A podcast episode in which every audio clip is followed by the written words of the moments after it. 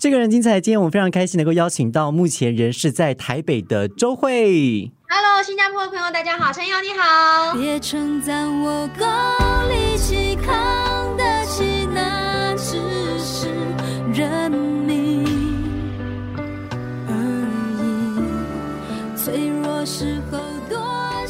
这一次呢，周慧呃为这个《做工的人》这部电视剧，除了有客串演出当中的一个角色，然后呢也演唱了当中的《值得被珍惜》这首歌曲。然后你刚刚有提到说，在零三年到零七年的时候，有四年的时间是没有工作的，所以那段时间你有尝试别的工作吗？嗯、我去当了 DJ，我在 Hit FM，、哦，Hit FM，那个也是一个很棒的体验，至少我还是跟音乐结合在一起，我没有脱节，我还是大量的聆听很多的音乐，跟大家分享我生活当中听了什么样的东西。那我觉得很棒，嗯又是另外一个层次的收获。如果我没有去接触，没有接受这个邀约的话，我可能会错过很多东西。嗯所以对我来讲，它又是另外一个层层面的学习。那当我重新呃拿起麦克风再站回舞台的时候，或者是说呃因为发片又再度的接触到电台，会觉得哎那个亲切感。会更强烈，然后会更知道说我在我在空中，我跟大家要分享些什么东西。对，嗯哎，那个你从毕业之后啊，你就是直接当歌手吗？所以所谓的工作履历就是跟娱乐圈有关的，是吗？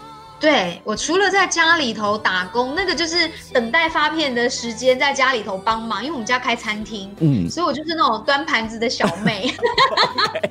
那也算是工作经验啦。对对对，但是他就有比较像工读生，你知道吗？就是一个不是正职的员工，因为我的正职工作还是得要录音室录音啊。但我有时有空的时候，我就会在家里头帮忙这样子。OK，所以呃，除了在家里面做打工小妹以外，OK，周慧歌手，然后也当过 DJ，然后这一次也小小的客串了演出做工的人，有没有打开你的戏瘾？你之前是学戏剧的，对不对？对，但我学的是那种舞台剧，所以我觉得演出的方式上面落差很大。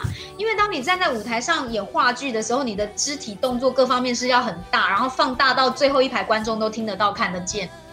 但是演戏、演电视剧或电影很不一样，是那个镜头就是 focus 这么近，所以你做的事情不用大，而是要力求真实。嗯那怎么样在镜头前面把那个最真实的感觉表达出来？我觉得真的是有它的难度，因为过往都习惯把一切放到最大，即便你开演唱会，你都会大喊说最后的最后一排的朋友什么，你就会大喊。